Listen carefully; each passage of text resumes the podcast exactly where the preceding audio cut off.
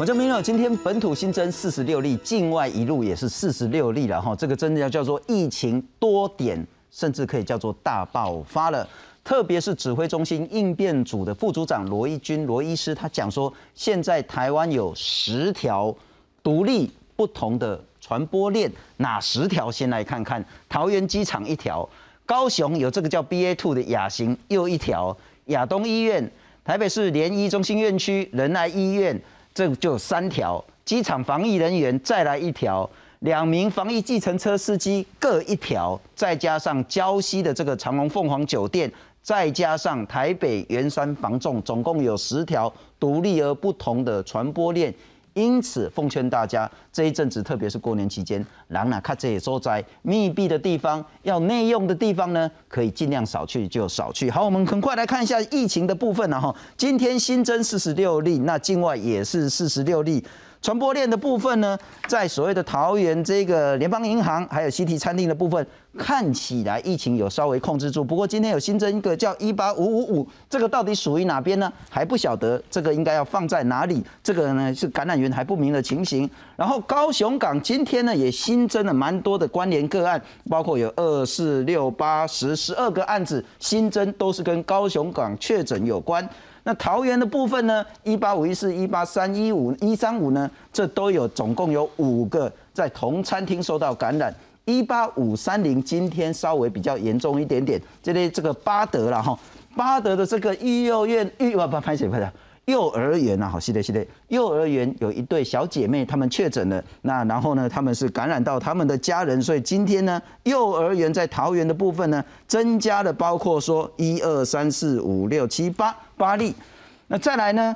桃园的自贸园区呢，也有一个比较紧张的气氛。在昨天裁剪，总共确诊了十四个人，这个大家也要关心。再来呢，我们再来看看，在刚刚讲到礁溪饭店的部分，又新增了两个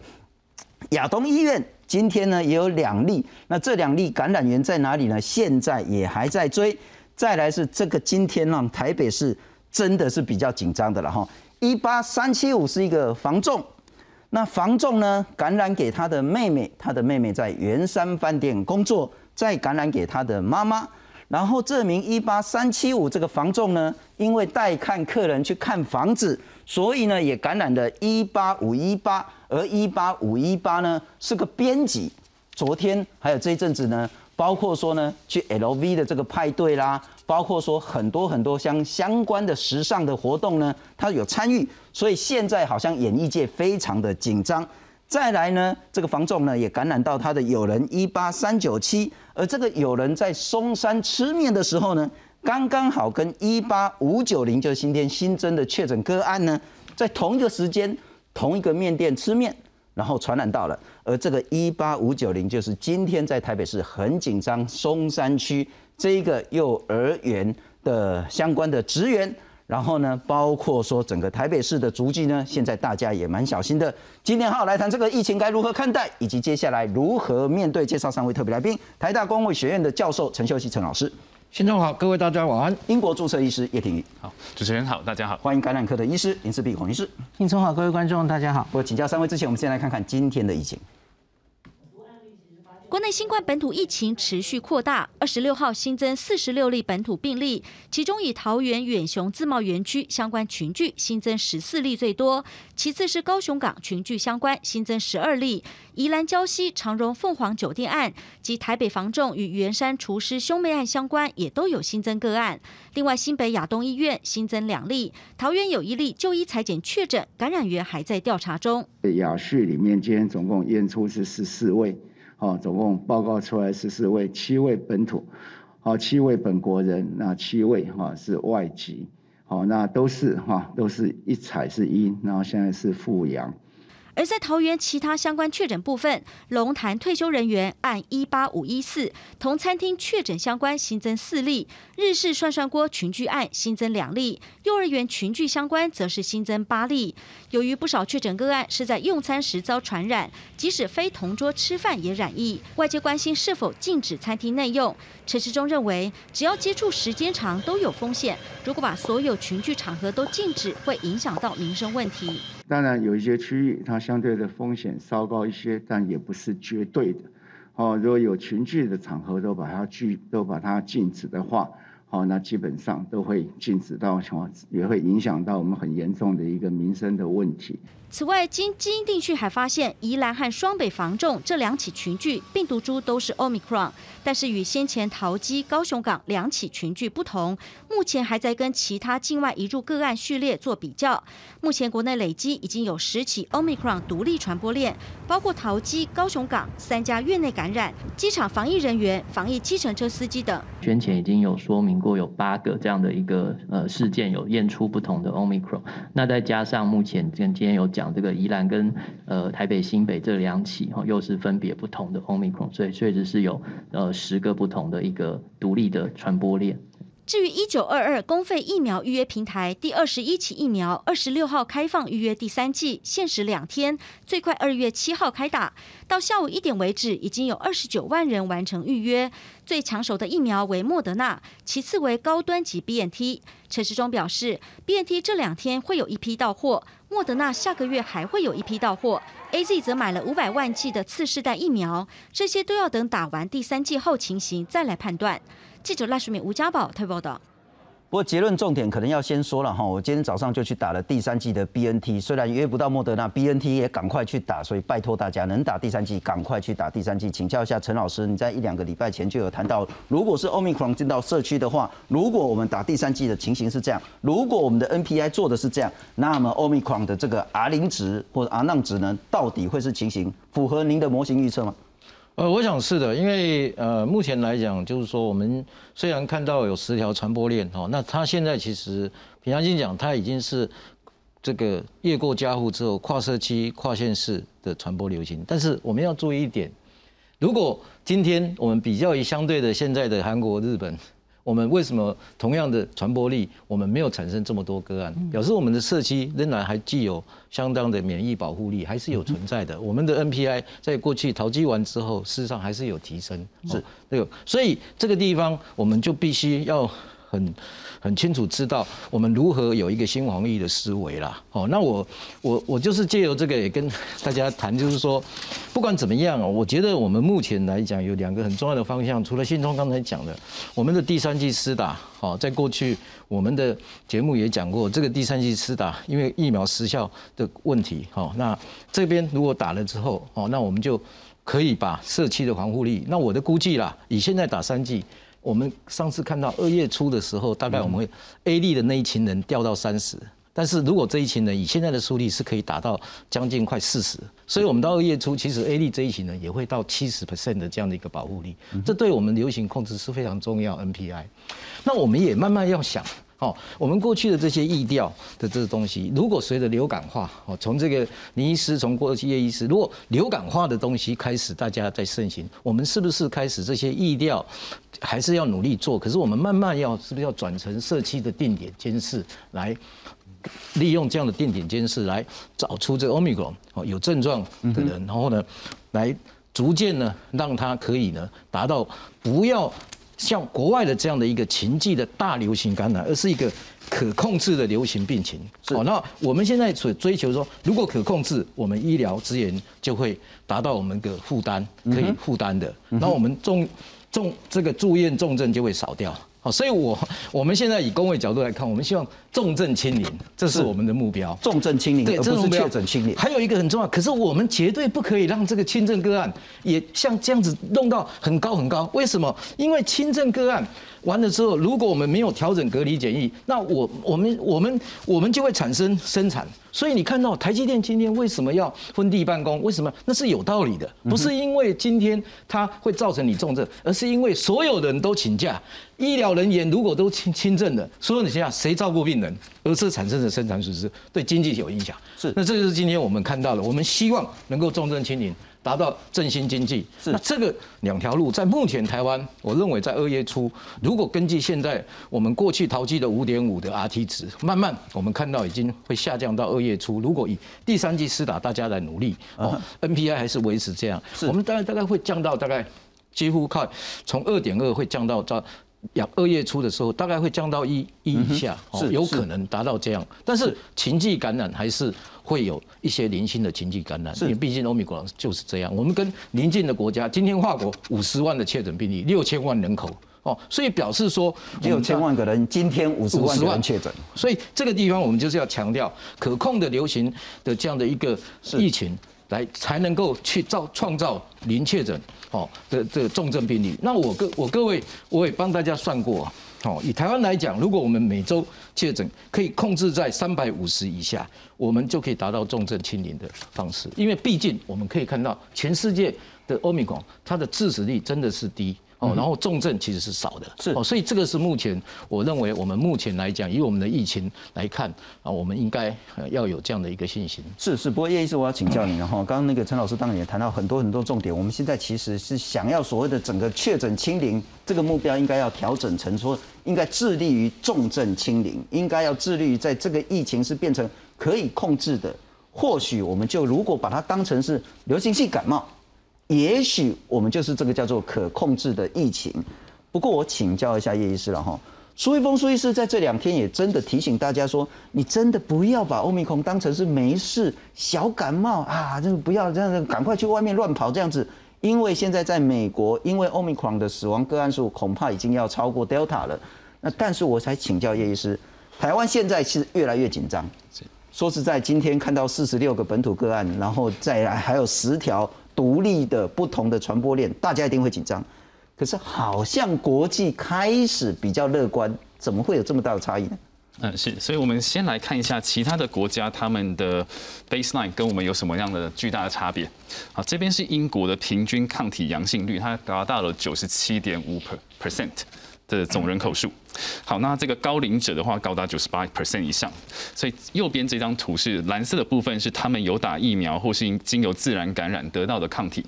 的比例。那如果那看这个绿色的部分的话，你可以看到它第三季拉出来的抗体。所以以这个五十岁以上的话呢，基本上它有这个，基本上它已经呃有八成达到了第三季。那在如果我从再往下呢，再看六十岁以上的话，则是则是九十 percent 的人都已经打了第三剂，是，所以它的抗体的浓度跟这个疫苗给予他们的保护力，尤其是在最需要的这个高龄跟脆弱族群上面是非常非常的高的。那当然有一部分是自然感染，但是自然感染比起疫苗拉上去的保护力还是有很大的差距，所以大部分是靠疫苗在当做它后面的一个最主要的一个支撑的力量。嗯哼，对，那但是即使是打了这么多的疫苗，打的也这么的好，那抗体保护率高达九十八，甚至九十八点五 percent，可是，在 ICU 的病患里面，还是看到这个不打疫苗、没有接种过任何一剂疫苗的，占了百分之六十 percent 以上的这个 ICU COVID 病患。嗯哼，所以他还是会重症，还是会住院，还是会死亡。是，那尤其是没有打疫苗的这个这个族群。所以，我们这两天其实一直引用林世璧孔医师的资料，就是英国在这最新的统计，四周内四周确诊了三百七十几万，死掉了四千多个人。那英国似乎对这两个数据并不并不像我们所解读的那么可怕。呃，是，呃，所以我们在看死亡数据的时候，在过去武汉猪的年代、阿尔法猪的年代，它的确诊那二十八天的数字跟致死率会很一致。是，好，因为那个时候没有其他的，它它没有轻症化，它也没有其他的介入，也没有疫苗，也没有这个好的口服药物。但是这一次到了 Omicron 的时候，我们发现一个很有趣的现象：确诊二十八天内死亡的每日死亡人数，它看起来有稍微的拉高，因为确诊人数拉高，还有在它就是扩散范围太大了。好，那但是如果来仔细细看，说到底它的死亡证明书上面有没有 COVID 的字样呢？它就是持平的。所以英国看到以传统的定义看，二十八天内死亡人数，它看来有稍微的攀升，但是很多人不是因为 COVID 而死掉的，甚至 COVID 不在他的死亡证明书里面。我。有一点不是很能理解的哈，就是说，所以譬如说我得到 COVID，也许是因为 Omicron，然后我住院了，我重症了，我死了，可是医生最后说你不是因为 Omicron 而死的，是，你可能是因为糖尿病而死的，你可能因为败血症而死的，可是中间没有一定的关联吗？我就是因为 Omicron 引发我的这一些慢性疾病而死亡，所以这个可以排除 Omicron。呃，有机会。那所以在死亡证明书上面，英国的死亡证明书跟台湾的很类似，会有 E A B C，然后跟 secondary cause 就是 two，、就是有可能的其他原因也会可也会写上去。那两个加起来都没有 COVID 的话，基本上要跟 COVID 有任何关系的可能性是低的。所以这四个月恐怕有为数不少的英国人，虽然不幸去世，但他只是因为刚好得到 Omicron，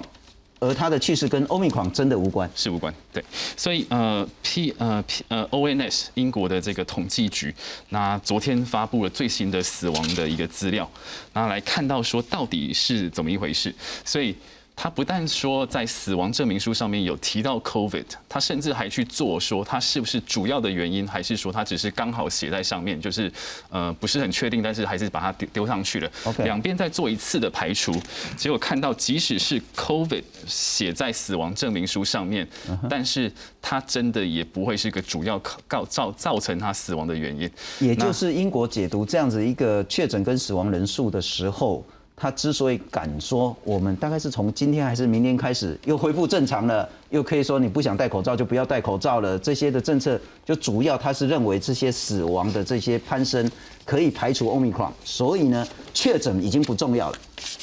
是，那如果从确诊来看的话，这一张会更清楚。所以红色的部分是呃 COVID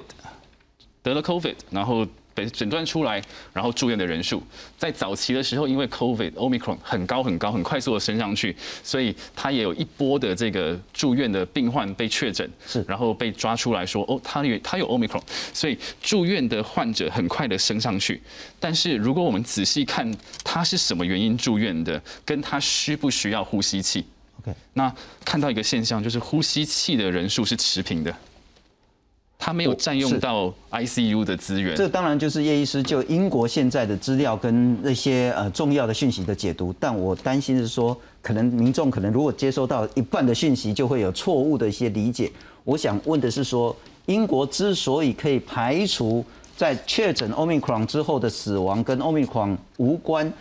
以及它可以做更进一步的开放政策，那是否极大的关键是因为它的高风险族群的第三季的覆盖率已经达到比台湾很高的程度？是的，所以如果我们拿哦不好意思没问题，如果拿英国来比较于其他的打第三季打得很凶的先进国家来比起来，它几乎是打得最厉害的一个国家。它在很短的时间之内把第三季用缩短三个月的方式。第二第二季、第三季只需要间隔三个月的方式，用急速的把它的抗体浓度拉抬到很高，而且人民也非常的配合，在五十岁以上八十 percent 的人打了第三季，六十岁以上九十 percent 的人打了第三季，全民的覆盖率高达了接近六十几 percent。六十岁以上的英国人，您说九十 percent，嗯，六六十岁以上是九十 percent，六十以六十岁以上的英国人有百分之九十都打了第三季第，三季对。那这个数字其实跟台湾差很多了。呃，非常多。如果七十五岁以上的话，是九十七点四 percent 的 OK，孔医师，那就回到今天的重点了哈。其实这几个礼拜我们一直在谈所谓的有没有打第三剂跟没打第三剂，在致死率其实有天壤之别。可是呢，现在英国虽然说有三百多万个人确诊，四千多个人死亡，但是他们还是勇于说，那我可以放松整个防疫政策。我还是想请教你如何解读这样的事情。那个叶医师昨天分析那个呃统计局的资料，就是他再往前抓一点嘛吼，所以就是台面上我我上次跟大家讲的这个死了四千多人，可能要打个折了吼，因为有一些人可能不是真的因为 Omicron 死的，可是也许是打个八折左右，对不对？还 是差不多。好，然后那个那我们还是回头看，因为我想了一些方式，我们来呈现我们现在看到的这个资料哈，因为每一个年龄，大家先看到这张图哈，就是我把它分了。年龄，我小小朋友先不考虑哈，十八岁以下，因为那个死亡才两位，是哦，那个可能会影响我们的分析哈。那这个我是抓哈，下面这个蓝线是你打两针的话，那跟这个打三针，你可以提提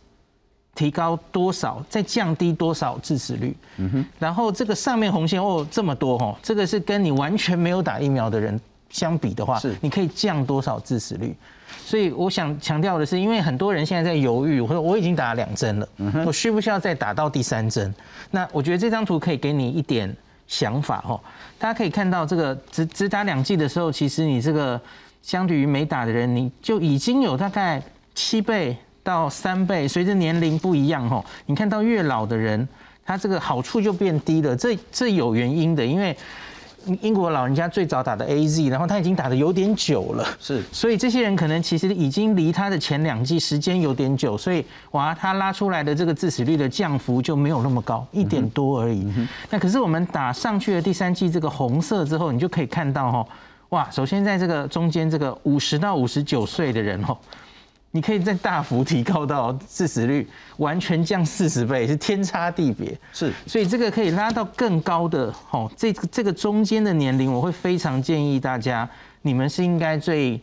积极的去打第三季的人。那我也很高兴，我们看到这一阵子昨天公布的资料，我们台湾打第三季，其实今天全部人口大概已经快两成了。那可是我们的六十岁以上的老人家。打得不错，已经接近四成了。OK，打得还不错了哈。那所以很好，就是我看这中间就是九成 啊，对，更高，五十到五十九，然后一直到七十到七十九，其实这个倍数都非常高哈。那我们再看一下分年龄的哈，这张，这张的话，每个年龄其实大家看第一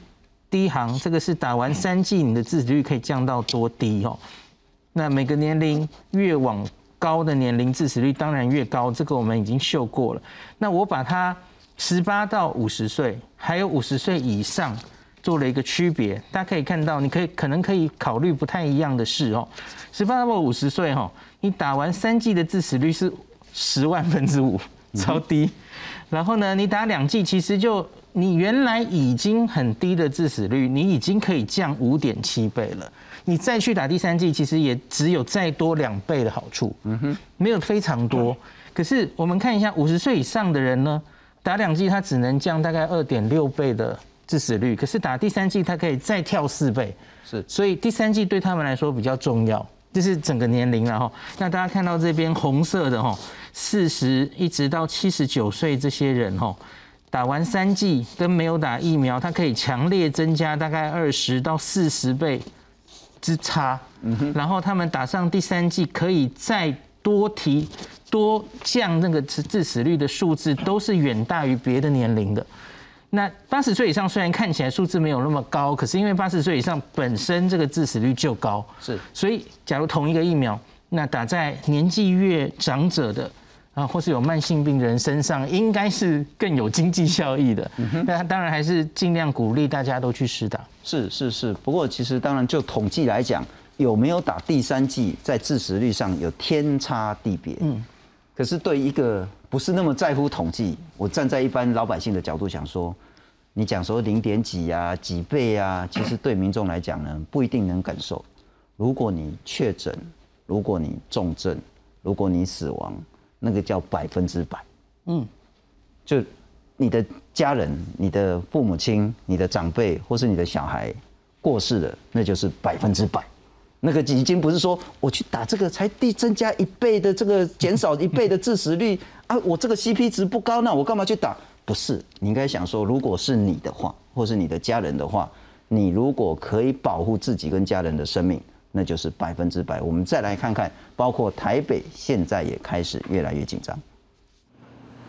台北市松山区某幼儿园有老师确诊，不止幼儿园，兼课的补习班也一同全面停课到二月八号。二十六号，市府派裁剪车到幼儿园同集团的大楼进驻裁剪，透过十连制跟电信阻击发现，确诊的幼儿园老师跟台北房仲案一八三七五有关。房仲跟朋友在火锅店聚餐，都在二十二号确诊。确诊朋友到幼儿园附近的面店吃面，这名老师当时也在面馆吃东西。我们不排除是环境。但是是不是接有接触，这个可能还要在在意调上面，因为有些小店它并没有监视器，餐厅用餐的人我们都会来提醒，所以这个部分要请大家也要多注意。这名老师二十一到二十四号在北市的足迹以松山区跟南港区为主，搭乘捷运板南线。而台北一零一购物中心二十六号也暂停营业一天，因为确诊者按一八五一八杂志编辑曾在二十一号出席活动，现场还有陈柏霖等九位艺人。这名杂志编辑曾跟台北房仲在十四号去看房，却直到二十四号才确诊。指挥中心研判，杂志编辑才是这起群聚案最早发病的人。从这个发病的时序看起来，哈，那呃这一起的事件里面发病日最早的是这个一八五一八，然后。那呃，就是说，他后续当然还要看他这个 CT 值的一些变化哈，然后可能有抗体的检验比较可以。厘清说他是不是真的比较像是这个传染的来源。台北房仲案一八三七五，除了传染给母亲和在圆山饭店工作的妹妹，再来就是与朋友共餐，朋友和互不认识的幼儿园老师在同间面店用餐，框列幼儿园和补习班一百二十一位居家隔离，扩大裁减两百三十一人。还有台北房仲跟杂志编辑，最早发发病的杂志编辑足迹众多，到过台北市许多行政区。针对幼儿园老师疑似在面馆交叉感染，北市是不是要？恢复梅花座或是隔板，台北市长柯文哲坦言，隔板也不是那么有效，主张疫苗护照早点上线，也鼓励民众赶快去施打第三剂疫苗。记者林信庄志成、蒋龙祥台北报道。不过陈老师，我们现在还是来看看今天新增的然后，当然旧的还没解决掉，但是今天有一些新的，包括桃园二十九例，这个还是在这个经贸园区的这个雅旭电脑 二彩阴转阳有增加十四例。那这两天我们也谈到桃园大南市场的这一对买菜的母女也新增了两例，桃园龙潭的退休人员，那还有刚刚我们谈幼儿园的姐妹在巴德的部分，那另外还有一名桃园女子就医，这到底该算在机场那一挂还是哪一挂？现在也不是很确定。高雄港区呢，现在呢有十二例，那昨天我们也谈到说台南现在也有一点点紧张，不过台南这个个案呢，现在还是被列在高雄群聚当中。亚东医院有民众去就医，那母子应该也是确诊的。台北市刚刚我们谈到，到底是房仲传给这个编辑，还是编辑传给这个房仲，还要进一步厘清。不过这个传染链呢，现在又拖到松山区的幼儿园。我再请教陈老师，昨天何美香何老师讲得很清楚，欧米狂会让大家呢会有一个新的必须防疫的调整，是每一个人承受风险已经很不一样了，年轻人。老人家、小孩子有打一剂、有打两剂、有打三剂或没有打的，家里有长辈的、家里没长辈的，常常在外面跑的，跟一直守在家里的，每一个人承担的风险呢是很不一样，因此就必须依赖个人如何去面对这个风险。你如何看待政府这一块跟个人这一块的防疫？其实这个部分哦，其实是很清楚。你看最近的这些感染有一个很。很重要的特性就是说，为什么他小孩子会感染，对不对？因为小孩就是属于过去没有打疫苗的，哦，那那个 我们的长者刚才也谈过，七十五岁以上有些长者也没打疫苗。我们其实刚才已经讲过，没打疫苗，刚才这个林医师也讲这些重症死亡，对不对？那所以重点来了。就是说，我们除了加强个人的防疫，但是它传播力实在太强，所以我们常常在做这个事情的时候，我们都没有先去看说我们有没有注意到他的疫苗，他到底有没有打第三剂？他因为他我一直在强调这件事情，就是说你唯有让第三剂打了之后。间接才能够保护这些现在目前过去没有办法打疫苗的这这一群小孩子，所以你看到高雄今天的这个决策的这个事件，以及这些都是我们例子。所以我要刚才两位都讲了这个重症跟，可是欧米伽其实最新的，你也可以看到它在预防感染上面，你可以很清楚知道打三剂疫苗跟没有打疫苗的人，这个蓝色的是 Delta，橘色的是欧米伽，其实。它是是有比 Delta 比较低，可是它仍然基本上都还有保持的六十五 percent 以上，不管是 B N T 还是 Moderna。嗯哼，哦，那你可以看到就是说，即使是三剂比两剂，在 Delta 都还维持着八十 percent。是，虽然 Omicron 下降，都还有六十 percent。是，哦，那至于它能够保十成能够保持多少，这当然还要再研究再继续。好，因为打了三剂能够撑多久？哦，那还要继续。但是以目前来讲，如果你不赶快加强强化第三季的这样的一个保护力，对于你身边的这些过去没有办法打疫苗两剂，当然你被突你被突破了，当然你就会感染给这些没有办法的小孩，所以这才是釜底抽薪。当然你自己的个人防卫防疫措施要做得好，来保护你的家人，这当然是基本原则，也就是我们的二级警戒防疫措施。全程口罩以及你的这个社交距离，当然是要环境环境的这个消毒，当然都是要的。可是问题就是说，我们现在就是在打第三季的速率。那我刚才补充一下，英国达到九十，我们不要忘记，我们还是有可能做到，因为我们的疫苗打的比较晚呐。哦，所以所以我们的打的比较，英国打的比较早，所以他现在因为两剂都下来了，他也知道时效都过了，而且他是打 A 粒。那英国今天你看，以色列跟英国为什么不一样？英国是 A 粒 A 粒。混打哦，注意这个就是跟以色列有不同，因为以色列到现在都是三季、四季都是辉瑞，是。哦，所以这个地方还要再强化一次，就是说英国今天你看到它有效果，它事实上它有它的独特性，那它打的比较早，所以它知道下来，所以它要赶快三季要补上去，等于把两季几乎要到零的时候补到第三季的九十，所以我我过去讲是说，为什么我们的疫苗在对抗这种。德尔塔也好，欧米伽，它一定一定最好的就是到九十，所以我们现在因为我们打的比较晚啊，是，还有我们还有一些莫德拉的人在比较晚打哦，或者是辉瑞，所以我们现在一直在追这个哦，那追完之后，我们至少把目前情绪感染挡住它。下一波的变成社区大流行，这个我们一直在强调，哦，所以这个就是我们看到今天，虽然我们可以看到不同的职场、不同的这个场域、不同的这个城市以及不同的这样的一个族群之间的传染，可是要保护这些没有打过疫苗的人，或者是还没有打了两剂疫苗然后完全的失效人，就是要让他三剂跟两剂加起来要达到九十。我我们永远的目标都是这样，就是三剂加两剂。加起来要达到九十 percent，因为两剂还是会有一些时效性嘛，对不对？不能全部都是这样，所以这个就是我们看到整个欧米伽。那你看到这个刚才讲，就说预防住院的，这也是都是新的欧米伽的。但因为大家一直讲这个针剂，所以刚才我们讲针剂，你看这些欧米伽，当然它的这个这个。急诊跟住院虽然没有像德尔塔这么好，可是它都有一定的效果存在。嗯哼，哦，所以换句话讲，就是说这些呃的东西都告诉我们，就是说，如果我们今天要去让我们现在目前欧米伽的这样的一个大家对于新防疫的这样的一个做法，是对不对？就是我前面讲的重症轻零的观念，当然是非常重要。嗯哼哼。不过陈老师就是说，呃，重点结论我们再次说一下，就是说，赶快去打第三剂。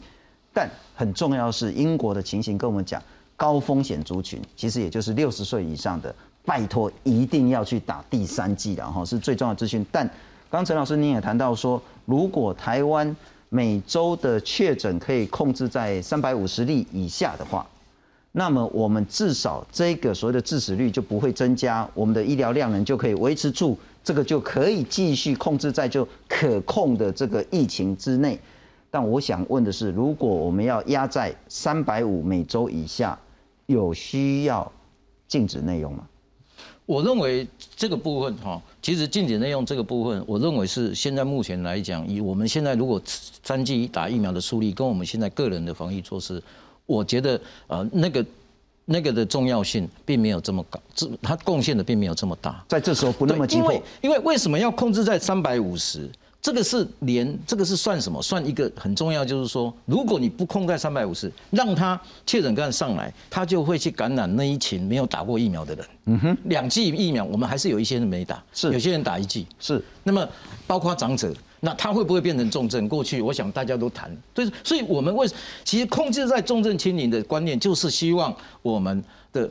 的这一个不要去影响到最容易产生。这个重症那些人，包括两剂疫苗以及长者这些，所以他的观念其实在这样。那你现在餐厅内用把它禁，所以你现在他们把它餐厅内用把它禁掉，是不是就能够完全阻断的欧米伽在其他县的传播传染？不必然，因为你还是会有这个这个小孩子，对不对？幼儿园这些，对不对？那你所有的东西都是要关起来，那就是三级警戒。可是这些东西对欧米伽目前来讲，因为它又面临轻症的这样的一个大家的一个想法，所以。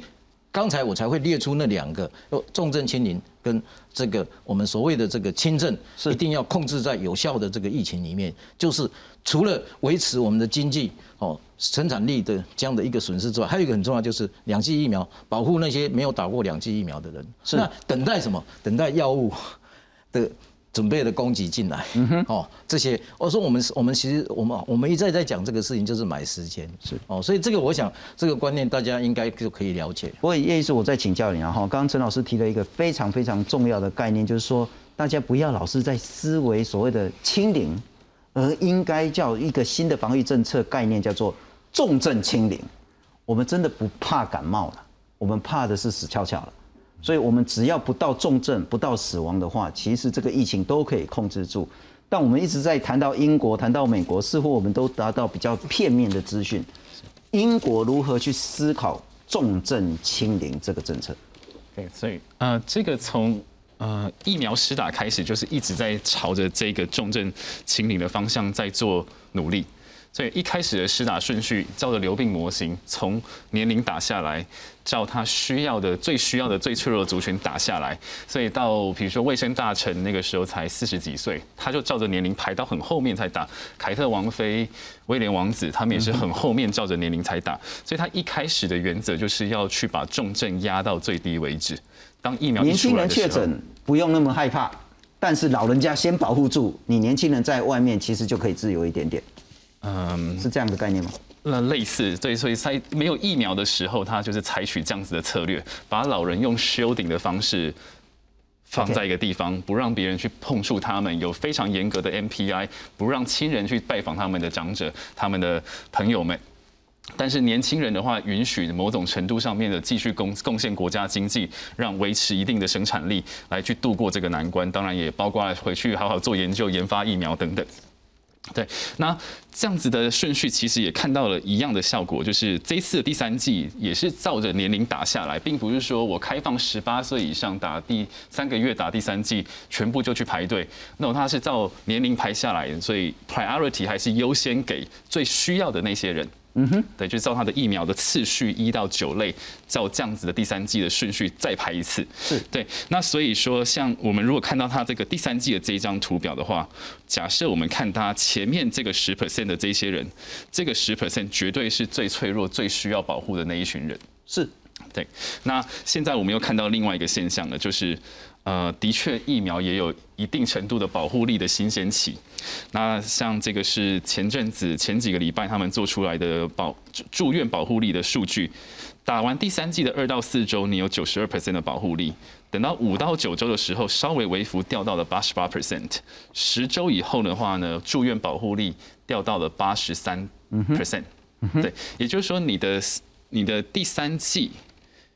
有一定时间的效期的保护力，就是它的重症保护力会是会持平，会维持好一段时间没有错，但它还是会微微幅的稍微的往下掉。那因此，如果我们看这个斜率来说的话，从这个地方开始，大量的打了第三剂，把全人口的至少百分之五十，在去年的最后一天把它全部都打了第三剂。那因此往后推的三个月，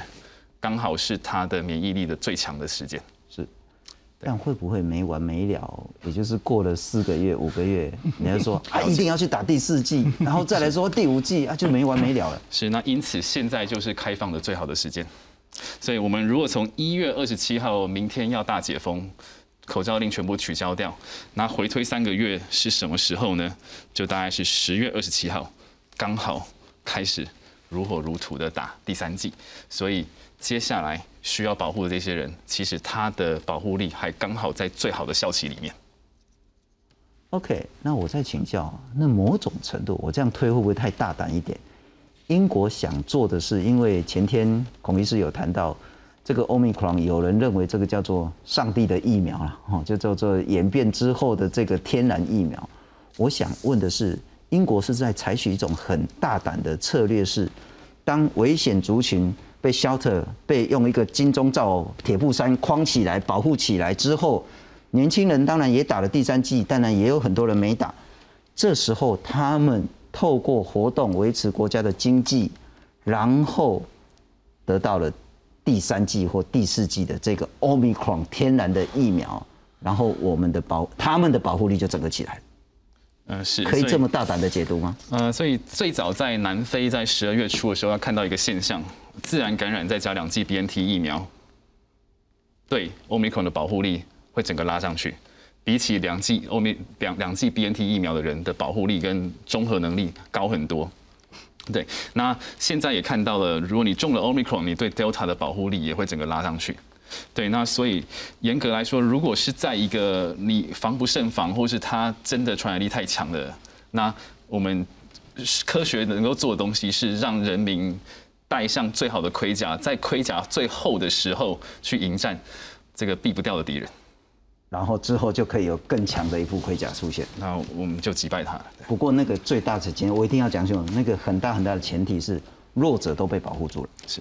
那些高龄者、高风险族群、慢性病族群呢，都打了三剂，而且是被保护住之后才可以做这个很很大胆、很夸张的策略。孔医生你怎么看？台湾现在该学英国这一套吗？呃，我我相信我们不太能完全 跟英国一样，因为太大胆了啦。说这两年来经济经历的事情，其实跟他们完全不一样。他们其实已经好几波哈，最脆弱的一群人已经去世了。嗯哼。然后他们可能有人是一次感染，甚至两次感染，再加上还蛮完整的疫苗注射，老人家注射的非常好。是。那所以因此他们可以好像已经成功通过去，然后把死亡率压得如此之低嘛？哦。那可是台湾多半都还是靠疫苗的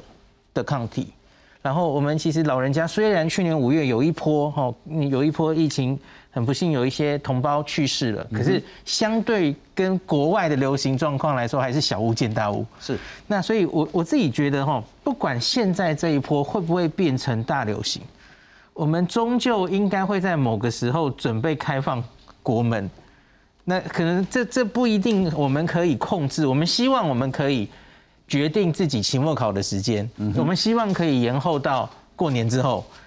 最好是春暖花开的时候，最好是我们疫苗打得更高的时候，这当然很理想。是，可是因为欧米克传播力实在太强了，那我们也许靠我们过去这一年这个 NPI，然后防 Alpha 跟 Delta 的方式，这一次不一定会挡得下来。嗯哼，要不搞不好还是会遇到指数型上升，就像日本其实也是很戴得住口罩的国家。然后他们这次也还是指数型上升哦，是。那所以我个人觉得这个期末考考卷可能随时都会发下来。OK，那我们不可能一直等，说哎，那那个老人家赶快去打，求求你们去打。就是期末考真的不知道什么时候会开始考。那假如我们一直等，说我们希望长辈尽量打高，越高越好，然后打得越高，我们才能迎战。可是我觉得长辈也要有一个时间的紧迫性了哈。是。这个也许不小心考卷就会发下来，特别是我我有看到一个现象哦，大家都知道我们最近在讨论，哎，这个餐厅很容易传哦，然后怎么样怎么样哈，不容易断掉哈。那假如我们国家还现在的目标还很明显是以清零为目标的话，我觉得现在没有什么好想的，你一定是把 现在就升三级，然后餐厅都关了。内用都关了，可是我们没有这样做，所以我觉得现在的风向其实已经很明显了。是国家也尝试着想要往，像是我们陈建陈前副总统前阵子有发言，然后行政院长讲的话，其实都有一点在带说，我们不要怕与病毒共存这件事。嗯。然后轻症比较多，然后陈建仁副总说，我们的防疫三宝已经有准备好了，就是做检查，足够的检查。足够的疫苗，还有口服药也陆续到位。是之后，我们其实就可能要勇敢的迎向与病毒共存。所以我觉得，到现在还觉得没有打疫苗的急迫性，在怕疫苗，然后的老人家觉得反正我就躲在家里就好。反正我我我没有急迫性，我觉得又没有烧到我家这里哈。呃，我觉得可能要有心理准备了，因为已经大概整个方向就是会，我们会往这个方向走去了。我们未来当然也可能就是。世界可能就是国门就开放了，是又开始跟国际交流了，是缩短回国的检疫的天数，这些都可能在今年内会看到。这个比较大的问题是，第一个老天爷随时可能都会发这个期末考考卷，没错，你就准备过关或是被当掉，没错。但是更大的问题是我们没有考古题可以参考，就是这一步该怎么走。但是我们是因为有叶医师，我们会比较频繁来谈英国的情形了哈。事实上，台湾更熟悉的应该是日本的情形。是。当日本面对 Omicron 暴增确诊个案之后，日本怎么做？日本最近哈，他们其实真的很快，他们大概在十二月三十一号除夕夜那天，全日本在才三百多例，嗯哼，三四百例。可是 没想到一月十几号，马上就跟坐直升机一样哦。他每天却破了这两年的记录，每天三万、四万、四万，然后昨天应该是六万了。那现在遇到的一个状况就是一样，真的是的确看到相对来说重症没有那么多，可是它也跳起来了。它现在全日本的重症，我没记错，现在已经到破四百床。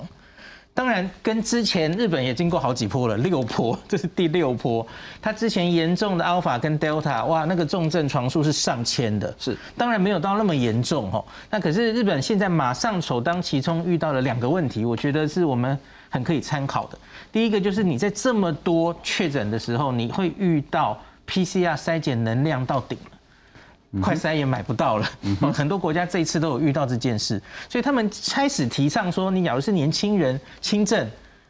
第一个你不用浪费医疗资源去做 PCR 确诊了。你大概就是了。你假如是接触者，是有症状，很显然可能就是你就开始直接开始隔离，躲在家里居家疗养。OK。那第二件事就是你有太多轻症出来的时候，你是不可能把这些人每个人都一人一室关到所谓的简易旅馆，是或是一个单独的简易的处所，甚至病房，不太可能。病房是绝对不可能，一定要留给最脆弱的人。是。所以像是东京在前天的十点，他们已经有两万多人是在居家疗养。就是确诊，然后你就在家里，那他们会当地卫生所会给你电话关怀，然后可能会给你一个防疫包哈，比方说送一个测氧气的这种东西。那因为多半人就就如同我们现在其实已经有轻重症分流，有一点像那个意思哈。是，就境外一入确诊了哈，那我们是抓二十到四十九岁完全没有风险因子的，我们就会直接到像是像健谈去嘛哦。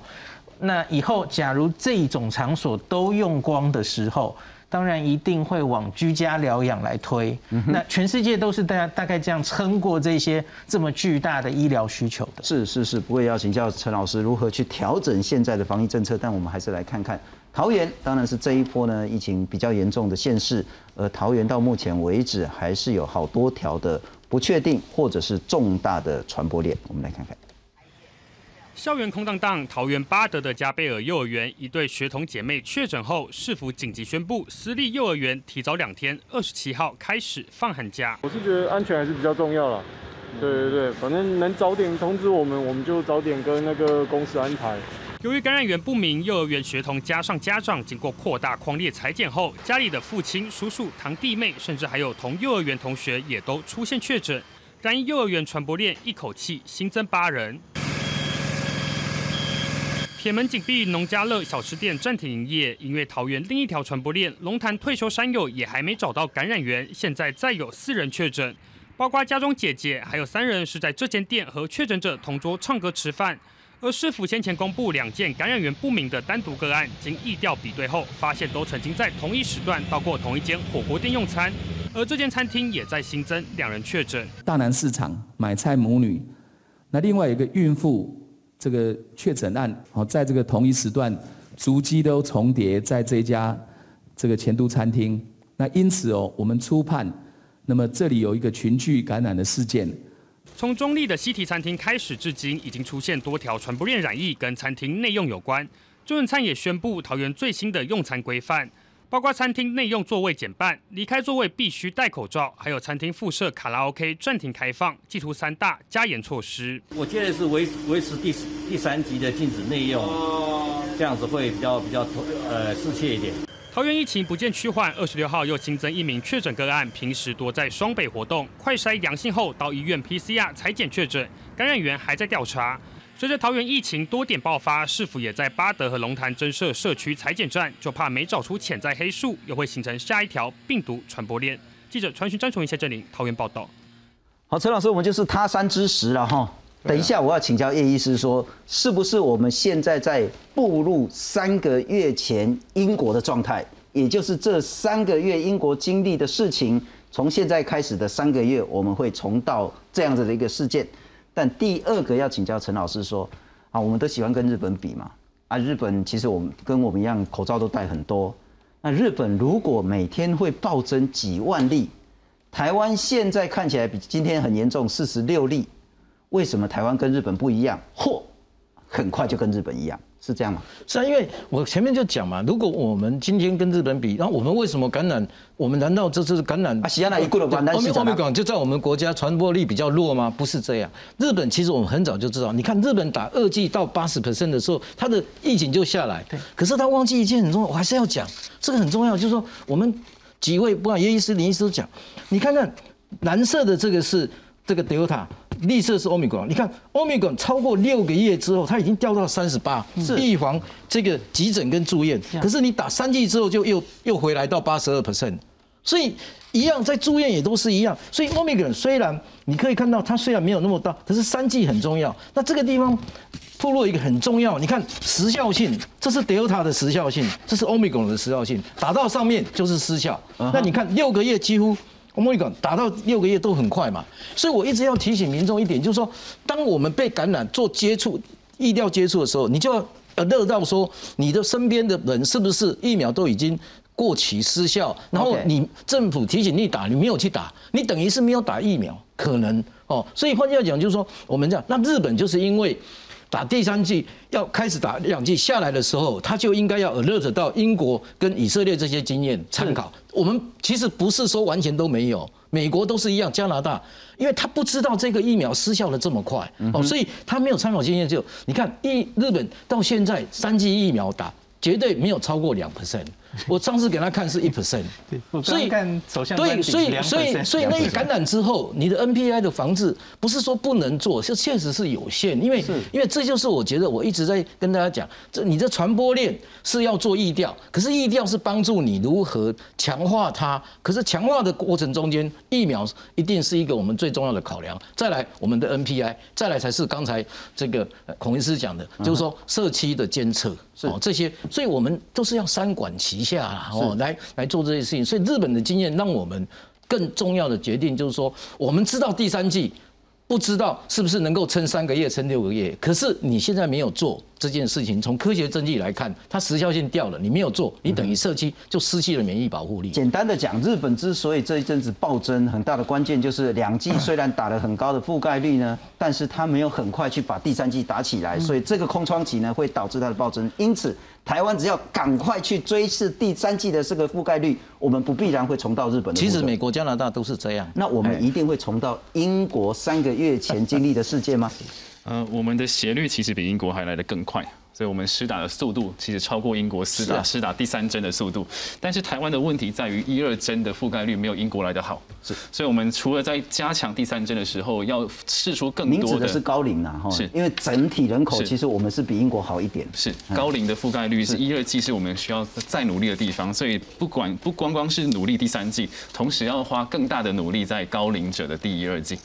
那两管双管齐下，三针一起下去。假设我们会经历过三英国这三个月的事情，我们可以做什么？也许可以减少更大的灾害。啊，把高龄的第一、二季快点用最快的速度补起来。然后，如果我们看这个学斜率的部分的话，其实我们大概就是三个月，跟英国的时间差大概两到三个月左右。嗯哦，我乌鸦嘴了哈。假设我们的这个老人家。六十岁以上或者五十岁以上的第一季、第二季还是没有办法有效的提升到八成五甚至九成以上的话，恐怕我们会有比较严重的致死率。嗯，机会比较高。对，那这个目前的话，其他的。这些其他的国家，英国没有办法给我们这方面的资讯，因为他们打得非常好。那美国的一些州是的确我们可以去参考，尤其是疫苗覆盖相对比较差的那些州，那的确是有造成这个问题。对，我插我插一个嘴，其实刚才林医师也讲，在英国跟我们讲，就是说他有些已经早早期的衰弱老人已经先走掉了，那我们国家是没有哦，所以我是觉得这，但我们守得住是说，我当然赞成，就是说你们当时七十五岁以上反打潮。让这一群人当时少打，但是现在就是一定要把它再提升。我们最近看到社区是有提升，有，其实也在提升，但是速度就稍微慢一点。那我也是希希望说，我们这群年这个五十到五十九岁特别人照顾他的这些人，能够达到越高，也相对的保护他了。嗯嗯。不过我们还是请那个孔医师最后再谈一谈，然后我们来看看孔医师所整理的这个，我们再把它图表化。其实这个底层呢，就是说，如果你打了三剂的话，你是五十到五十九岁，你只打两剂的话呢，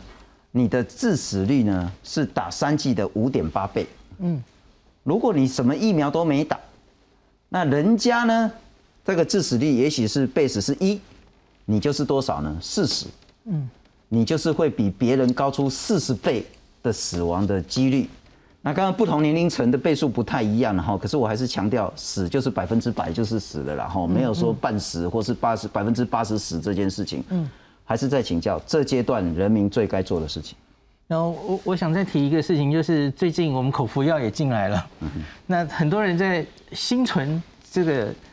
侥幸或者怎么样说，哎，那我是不是可以真的不要打疫苗了？因为反正有药了嘛，有个万一吃莫沙东就好了。没那么简单。可是第一个就是药物有限嘛，而且药物是有它使用的规范的，因为这个是要在轻症的时候及早使用，你要在这个有症状的五天之内使用。然后另外它也不是百分之百嘛吼，比方说我们这个辉瑞的药物，哎，现在还没来，大概快来了哦，它是降低大概九十八十八 percent 的住院。你后续住院的几率。是，那我们现在已经到了这个莫纳皮拉韦是三十 percent 哦，那所以相比于疫苗，我觉得这个病毒疾病还是预防胜于治疗，而且你打一剂疫苗，刚秀熙老师有强调效期的问题哦，那个至少两剂，我们在英国的资料看到它可能可以维持个六个月左右，嗯哼，那至少你打下去，你看至少六个月，你防重症死亡都有一定的效果，这。这个投资应该是比口服药更划算的。是，谢谢你收看，也谢谢三位来宾。